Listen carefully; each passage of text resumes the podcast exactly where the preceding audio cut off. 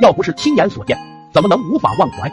那是夏天的一个下午，我开车去接朋友吃晚饭，因为天气太热，车里空调也坏了，我就在路上随便找了家奶茶店买了杯冰珍珠奶茶，边开车边喝，因为车内颜色是黑的，特别吸热，整个车里就如同蒸笼一般，把我的脸都要烤熟了，所以我咕咚咕咚几口，奶茶就见底了。当时正值下班高峰期。毫无经验的我，就这么被堵在路上，堵得死死的。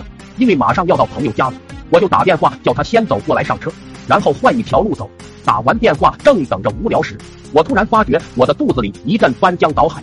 那几天本来肠胃就不好，每天拉好几次，又赶上买的是不知名小作坊的奶茶，里面不知道放了些什么。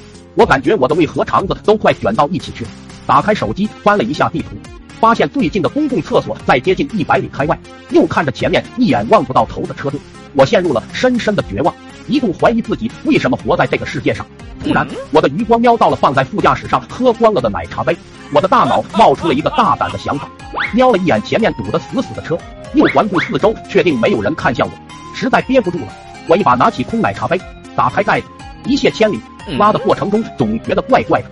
好像是什么东西一颗一颗的往下掉，我回头瞄了一眼杯子，刚刚吃下去的珍珠一点也没消化，全拉出来了，粒粒鲜明的在杯子里，伴随着黄色的混合物，这味道简直酸爽。